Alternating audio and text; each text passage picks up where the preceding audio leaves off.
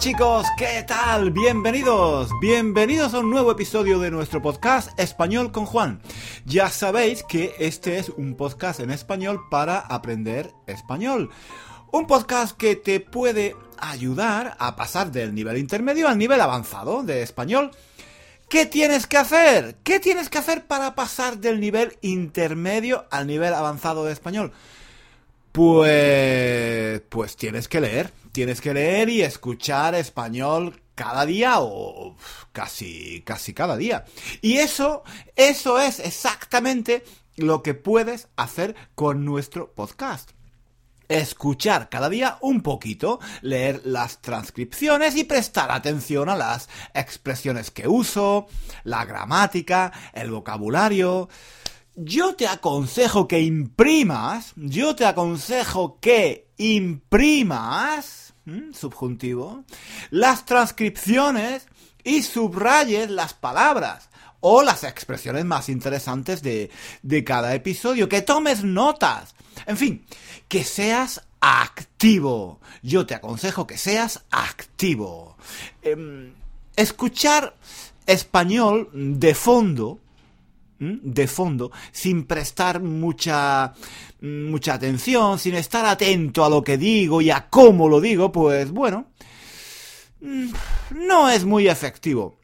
Es mucho mejor, es mucho mejor si eres activo si, si prestas atención, si escuchas, si escuchas con atención lo que digo, las expresiones que uso, la gramática de las frases que digo, las estructuras gramaticales que empleo, en fin, tienes que hacer una escucha activa, activa, no pasiva. Si te pones a lavar los platos o a planchar o si vas en autobús o, o corres por el parque mientras escuchas los podcasts, eso está muy bien, ¿eh? eso es genial, pero atención, presta atención, no te duermas, no te pongas a pensar en las musarañas. Qué bonita expresión. Pensar, pensar en las musarañas. No te distraigas.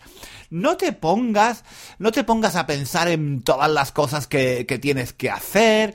No te pongas, no te pongas a pensar en, en la lista, en la lista de, de, de la compra. No te pongas a pensar en lo que vas a comer hoy. No te pongas a pensar en, en, lo que vas a hacer el fin de semana. Y intenta seguir lo que yo estoy diciendo. Y mm, intenta prestar atención. Intenta escuchar con atención lo que digo. Y como he dicho antes, mucho mejor si puedes imprimir la transcripción y subrayar Subrayar las palabras más interesantes, las expresiones, las estructuras gramaticales que yo uso. Si eres activo, mucho mejor. Si escuchas de una manera activa, vas a avanzar más rápidamente que si simplemente escuchas el podcast de fondo, como, como una música de fondo, pero sin prestar, sin prestar realmente atención. Es decir, pensando en las musarañas. ¿Alguien sabe? ¿Alguien sabe qué son las musarañas? ¿No? ¿No lo sabéis? Bueno, yo tampoco. yo tampoco lo sabía hasta hace cinco minutos, la verdad. En español se dice que alguien está pensando en las musarañas cuando está distraído, cuando está divagando, cuando, cuando está con la mente distraída, pensando en todo y en nada, mm, cuando el pensamiento pasa de, de una idea a otra sin, sin focalizarse en nada, sin reflexionar, sin prestar atención a nada en particular. Mm, cuando estamos en una clase aburrida, por ejemplo, o, cuando alguien nos habla de algo que no nos interesa, enseguida nos ponemos a pensar en las musarañas, o sea, nos distraemos, no prestamos atención a lo que nos están diciendo, ¿no? Nos ponemos a pensar en otras cosas, ¿no? Es algo así como soñar despierto. Sí, algo similar a soñar despierto, sí. Bueno, mm, decía decía, os había preguntado si sabíais qué son las musarañas. Yo la verdad es que no lo sabía hasta, hasta hace cinco minutos porque lo he mirado, lo he mirado en un diccionario. Conocía la expresión pensar en las musarañas. Es una expresión muy frecuente en, en el español coloquial. Es algo que se usa muy a menudo, Pero yo creo que nadie sabe realmente qué son las musarañas.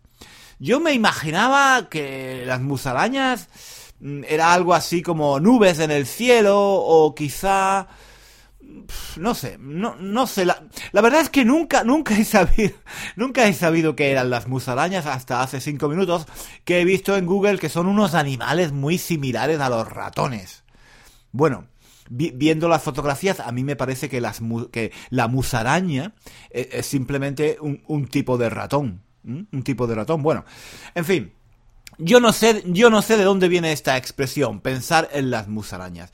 No sé por qué se dice que alguien está eh, distraído, que no está prestando atención. No sé por qué se dice que está pensando en este tipo de ratones. no sé, no sé cuál es la razón histórica. Pero lo que sí sé es que se usa, se usa para hablar de alguien que no presta atención, que está distraído. En fin, eh, ya me estoy enrollando, como siempre. De lo que yo quería hablar hoy no era de las musarañas, sino de YouTube. A ver, a ver, si me explico. Yo estoy muy contento con el éxito de nuestro canal en YouTube y de nuestro podcast. La verdad es que, mm, que sí, estoy muy contento. Cada vez hay más seguidores de Español con Juan, cada vez hay más gente que ve nuestros vídeos, cada vez hay más gente que escucha nuestro podcast. Y los comentarios eh, de la gente, mm, vuestros comentarios, los comentarios que me dejáis en Facebook, en YouTube o en, nuestro blog, pues bueno, en general, la gran mayoría, la inmensa mayoría son muy positivos. La mayoría de vosotros me decís que os gustan mucho los vídeos que hago, los podcasts, que aprendéis un mogollón escuchando lo que digo. En fin, y, y eso, eso es eh, para mí como profesor una inmensa, una, una gran satisfacción, de verdad, de verdad os lo digo. Yo, desde el punto de vista personal, me siento mucho mejor ahora que trabajo en Internet. Ahora que doy clase de español en Internet, me siento mucho mejor mm, desde, desde un punto de vista personal y profesional. Me siento mucho mejor que antes, cuando solo trabajaba en la universidad, cuando solo daba clase de español en la universidad. Ahora, como sabéis, yo, yo compagino estas dos actividades. Doy clase en la universidad, en la Universidad de Londres, y creo materiales para aprender español en línea, online, en Internet. De hecho, muchos de vosotros a veces me preguntáis, pero joder, Juan, no, no te cansas. ¿De dónde sacas el tiempo para hacer tantas cosas? Los vídeos, el podcast, los ejercicios en el blog, los cursos online, los libros que escribes. Y sí, es, es, verdad, es, es muy cansado. A veces tengo que levantarme muy temprano, cuando todavía es de noche, para editar un vídeo, para escribir el guion de un podcast, para escribir la newsletter, eh, para hacer nuevos ejercicios en nuestro blog. Eh, no, la verdad es que no es fácil. A veces es muy, muy cansado. Sobre todo porque tengo que compaginar mi trabajo en la universidad con el trabajo en Internet. Son, son dos trabajos, claro, porque también tengo que, preparar las clases de la universidad, corregir exámenes, corregir los ensayos que escriben mis estudiantes, en fin. Que, como se suele decir, no doy abasto, no doy abasto. No sé si, si habéis escuchado alguna vez esta expresión, no dar abasto. No dar abasto se usa cuando tenemos mucho trabajo que hacer, cuando tenemos muchas cosas que hacer y no, y no tenemos tiempo para hacerlas todas, cuando estamos todo el día trabajando, cuando no tenemos tiempo para hacer una pausa, eh, cuando siempre nos llegan más tareas que hacer, eso es no dar abasto. Y bueno, yo como decía, a veces no doy abasto tratando de compaginar mi trabajo en la universidad y, y mi trabajo en Internet. Pero lo que quería decir es que, bueno, a pesar de todo, Mm, a pesar de que a veces no doy abasto, la verdad es que me compensa. Me compensa el esfuerzo y el trabajo que le tengo que dedicar. Mm, me compensa, sí, porque em, el trabajo que hago en línea, online, e, es muy creativo. Desde que trabajo en Internet me he dado cuenta de que yo soy mucho más creativo de lo que pensaba. Veréis, veréis. Mm, yo he sido siempre una persona bastante tímida y he seguido siempre, digamos, una educación normal. En la escuela de niño no, no era particularmente bueno en, en nada, no, no había ninguna asignatura que se me diera especialmente bien. me gustaba la literatura y sí, bueno, quizá la, mm, eh, la literatura y también el francés. Eran las dos asignaturas que, que más me gustaban. Eran las asignaturas que mejor se me daban. Pero, eh, en general, creo que era un estudiante normalito. Ni demasiado bueno ni demasiado malo. En aquellos años, cuando yo era pequeño, había asignaturas, digamos, importantes, como las matemáticas, la historia, la física. Y luego había asignaturas muy fáciles. Mm, fáciles en el sentido de que era fácil aprobarlas. Eh, eh, esas asignaturas fáciles de aprobar son las María.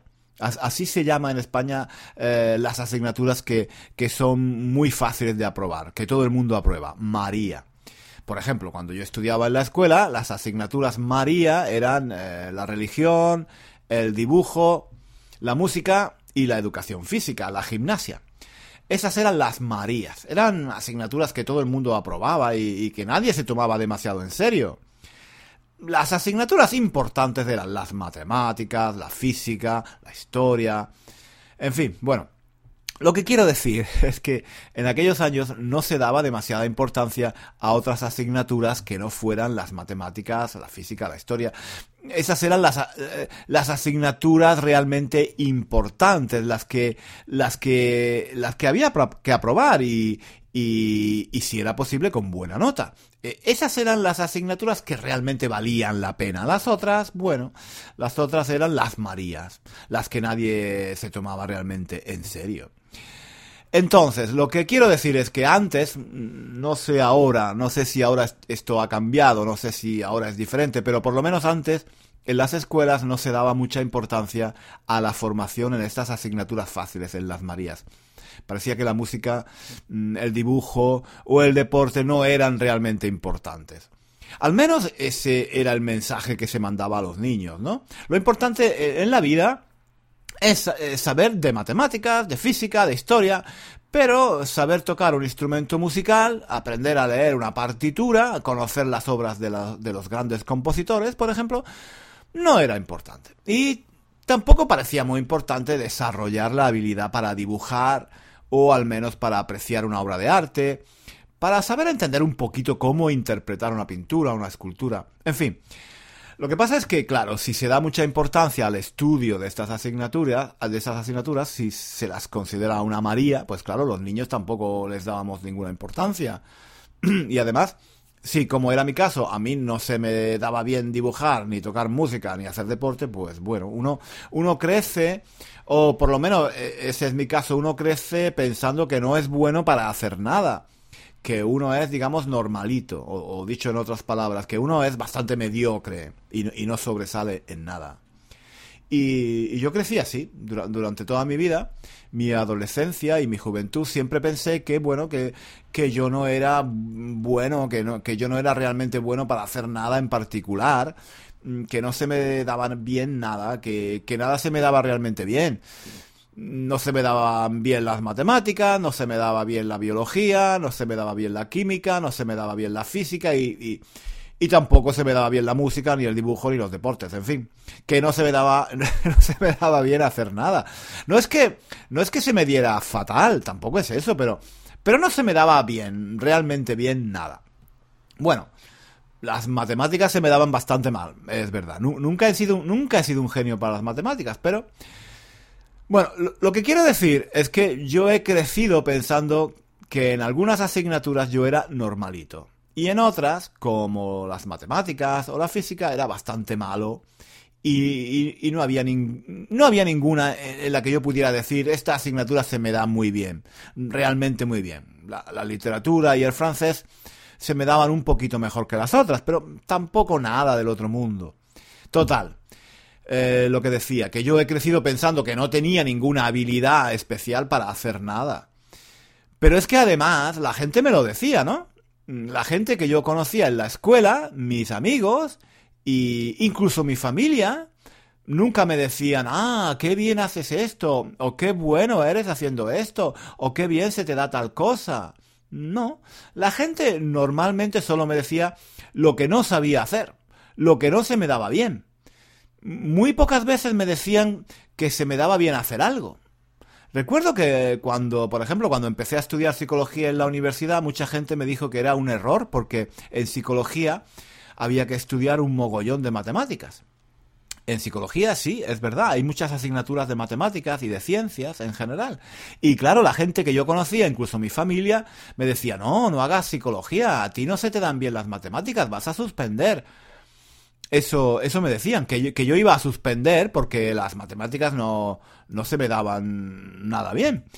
Menos mal, menos mal que, que no les escuché. Menos mal que no les hice caso. Menos mal que creí en mí y, menos mal que hice lo que me dio la gana. Mm, fui a la universidad, estudié la carrera que más me gustaba, que era psicología, y además saqué unas notas muy buenas en, las asignaturas de matemáticas.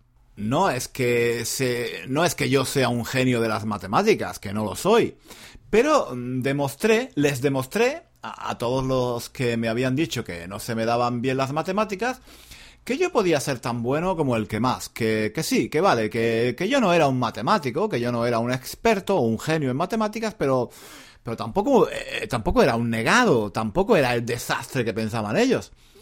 Simplemente, si me esforzaba un poco, podía probar, podía aprender matemáticas como cualquier otra persona. De hecho, como, como digo, mis notas en matemáticas en la universidad fueron bastante altas. El problema el problema lo comprendí después, luego, con los años. Con los años uno comprende cosas que no entendíamos de jóvenes, ¿verdad? Pues, pues con los años comprendí que el problema no era que a mí no, me, no se me dieran bien las matemáticas ni, ni cualquier otra asignatura. El problema era mi falta de autoestima, mi autoestima tan baja, mi inseguridad. Y esa inseguridad me venía en gran parte porque la gente que me rodeaba me decía que yo no era capaz de hacer algunas cosas, que yo no era bastante inteligente o que no estaba lo suficientemente preparado para hacer algo. Ese era el problema. El problema no era que yo no fuera bueno para las matemáticas, sino que mis amigos, eh, los profesores que tenía entonces e, e, incluso mi familia me decían, me, repetían que yo no era bueno. Mm, si la gente que te rodea de niño, de joven, no creen en ti, tú creces pensando que no vales, que no sirves para hacer nada. Si te repiten todo el tiempo que no eres bueno para hacer algo, pues al final, claro, terminas por creértelo, ¿no? Terminas por tener una autoestima muy baja.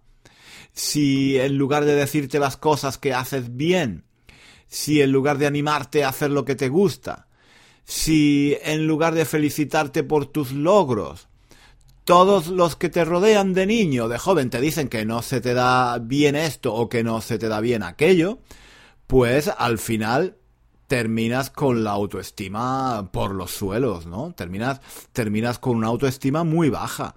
Terminas pensando que no vales, que no, que no sirves para, para nada. Y, y así he crecido yo. Eh, pensando que, que no se me daba bien hacer nada o muy pocas cosas.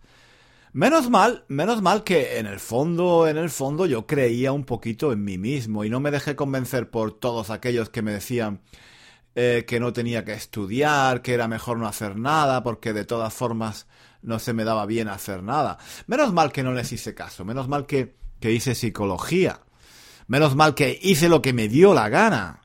Menos mal, porque cuando estudiaba en la universidad, cuando estudiaba psicología en la universidad, me di cuenta de que en realidad a mí las matemáticas no se me daban tan mal como yo pensaba o como pensaba la gente que me rodeaba.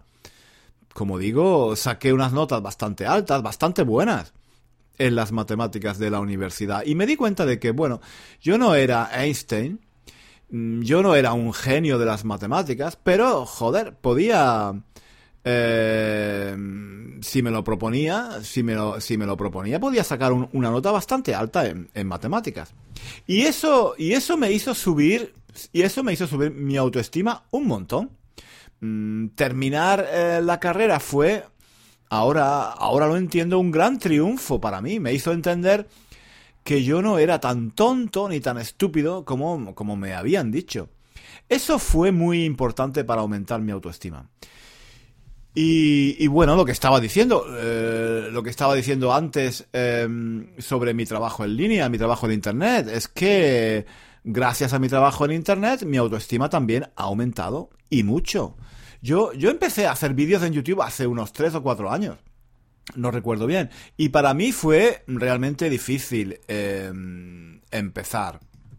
Como digo, como he dicho antes, yo he sido siempre, yo soy, sigo siendo y creo que seguiré siendo toda mi vida una persona muy tímida. Y nunca me ha gustado ni siquiera hacerme fotografías. Mucho menos hacer vídeos que, pueda ver todo el mundo.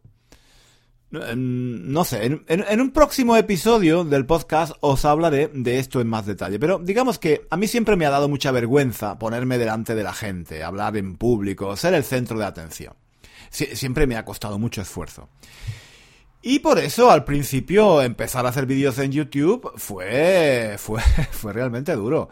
Mm, no solo desde el punto de vista técnico, aprender a usar una cámara, un micrófono, manejar la luz, entender cómo funciona YouTube, en fin.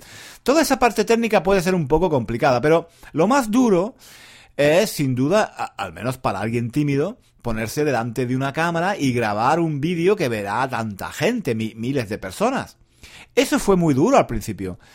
Y todavía lo es, todavía lo es, pero claro, ahora es más fácil, uno, uno se acostumbra. Pero lo que ha pasado es que, como la gente me ha dado tanto apoyo y tanto cariño, como la gente me, dice que, que, les que les gustan mis vídeos, que aprenden español conmigo, que se ríen con las tonterías que hago, con las chorradas que, que digo a veces, como mucha gente me dice que se lo pasa muy bien con mis vídeos, pues claro, he comprendido que hacer vídeos es algo que se me da bien que se me da bien hacer reír a la gente, que se me da bien contar historias, que se me da bien escribir monólogos de humor, que se me da bien enseñar español de una forma divertida y parece mm, eficaz. Y eso, mm, chicos, eso es maravilloso. Eso ha sido un descubrimiento maravilloso para mí. Mm, como dije antes, yo, yo acabé la escuela pensando que no era bueno, que no era realmente bueno para, para hacer nada eh, eh, en particular que, no se me daba bien nada en particular. Luego la gente me decía que, yo era un desastre para estudiar matemáticas, que no debería estudiar en la universidad. Mm, crecía así, tímido, inseguro, pensando que, no, que no era bueno para hacer nada, que no se me daba bien nada. Por eso, por, por eso el, el, éxito que he tenido estos últimos años con los vídeos en YouTube es tan importante para mí. Me ha hecho sentir mucho mejor conmigo mismo, me ha hecho comprender que algunas cosas que algunas cosas que mm, me ha hecho comprender mm, que algunas cosas no se me dan mal que algunas cosas se, se me dan incluso bastante bien. Y, y, mucha gente en todo el mundo me dice que, que le gusta lo que hago que aprende español conmigo que se divierte conmigo. Y eso chicos eso tiene un gran valor para mí eso tiene un valor incalculable para mí. Porque vamos a ser sinceros, yo, yo no gano mucho dinero con mis vídeos, ni, ni con mis libros, ni con los cursos que hago en Internet. Le, dedico muchas, muchas horas de trabajo y mucho esfuerzo. Como decía antes, a veces me tengo que levantar muy temprano de madrugada para editar un vídeo, para escribir el guion de una historia o para terminar el capítulo de un libro. Son, son muchas horas, son, son, son muchas horas de, mm, de trabajo, son muchas horas sin dormir y como decía, a veces no doy, no doy abasto, no doy abasto. Entre el trabajo en la universidad y el trabajo en Internet, muchas veces no doy abasto. ¿Merece la pena el esfuerzo? ¿Vale la pena todo esto que estoy haciendo? Sí. La respuesta para mí es sí. Aunque no gane mucho dinero, el esfuerzo merece la pena porque gano autoestima. Gano seguridad en mí mismo, gano confianza en mí mismo. Quizá... Eh, quizá no gane mucho dinero, pero me, compensa el esfuerzo porque desde que publico vídeos en YouTube y desde que hago este podcast en general, desde hace unos años me siento mucho mejor conmigo mismo, me siento más contento y más satisfecho de mí mismo. Trabajar, mm, e, enseñar español en Internet me ha dado una mayor autoestima. Saber que hay gente ahí fuera que aprecia lo que hago, que aprecia el trabajo y el esfuerzo que hago, saber que hay gente a la que le gustan mis historias, mis vídeos, que se lo pasan bien conmigo, saber todo eso me ha hecho mucho bien psicológicamente. Y, eso compensa. Eso me compensa todas las horas sin dormir que tengo que dedicarle al trabajo que hago en Internet, de todo el esfuerzo que tengo que realizar. Y aunque no gane mucho dinero, pues ¿Qué queréis que os diga? Que eso, desde un punto de vista personal, me compensa, me está compensando. Por el momento me está compensando. En el futuro no sé. No sé cuánto tiempo podré continuar con este ritmo, combinando mi trabajo en la universidad y, y en Internet. No sé cuánto tiempo podré soportar este ritmo de trabajo porque además ya no soy tan joven como antes. Los años pasan y poco a poco la, eh, falta energía, ¿no? Pero bueno, digamos que por el momento me compensa, el trabajo en Internet me hace sentir bien conmigo mismo.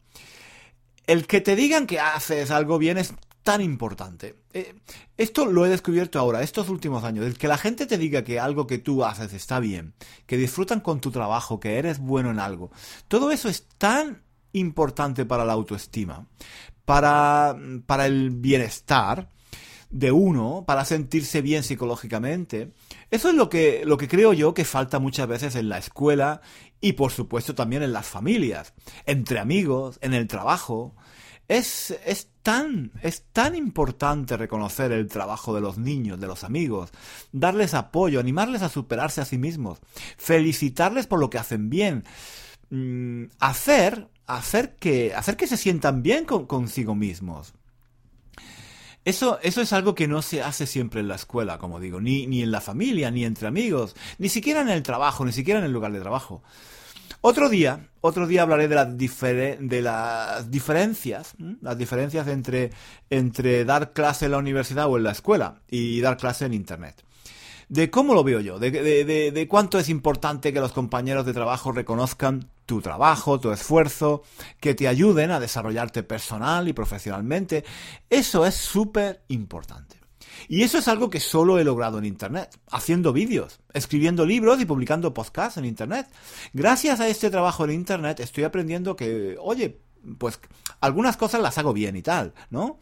Eh, eh, eso ha sido tan importante para mí, para mi autoestima. Bueno chicos, vamos a dejarlo aquí por hoy. Creo que, este podcast es demasiado largo. No, no quiero aburriros, no quiero aburriros. Probablemente muchos de vosotros os habéis quedado dormidos escuchándome.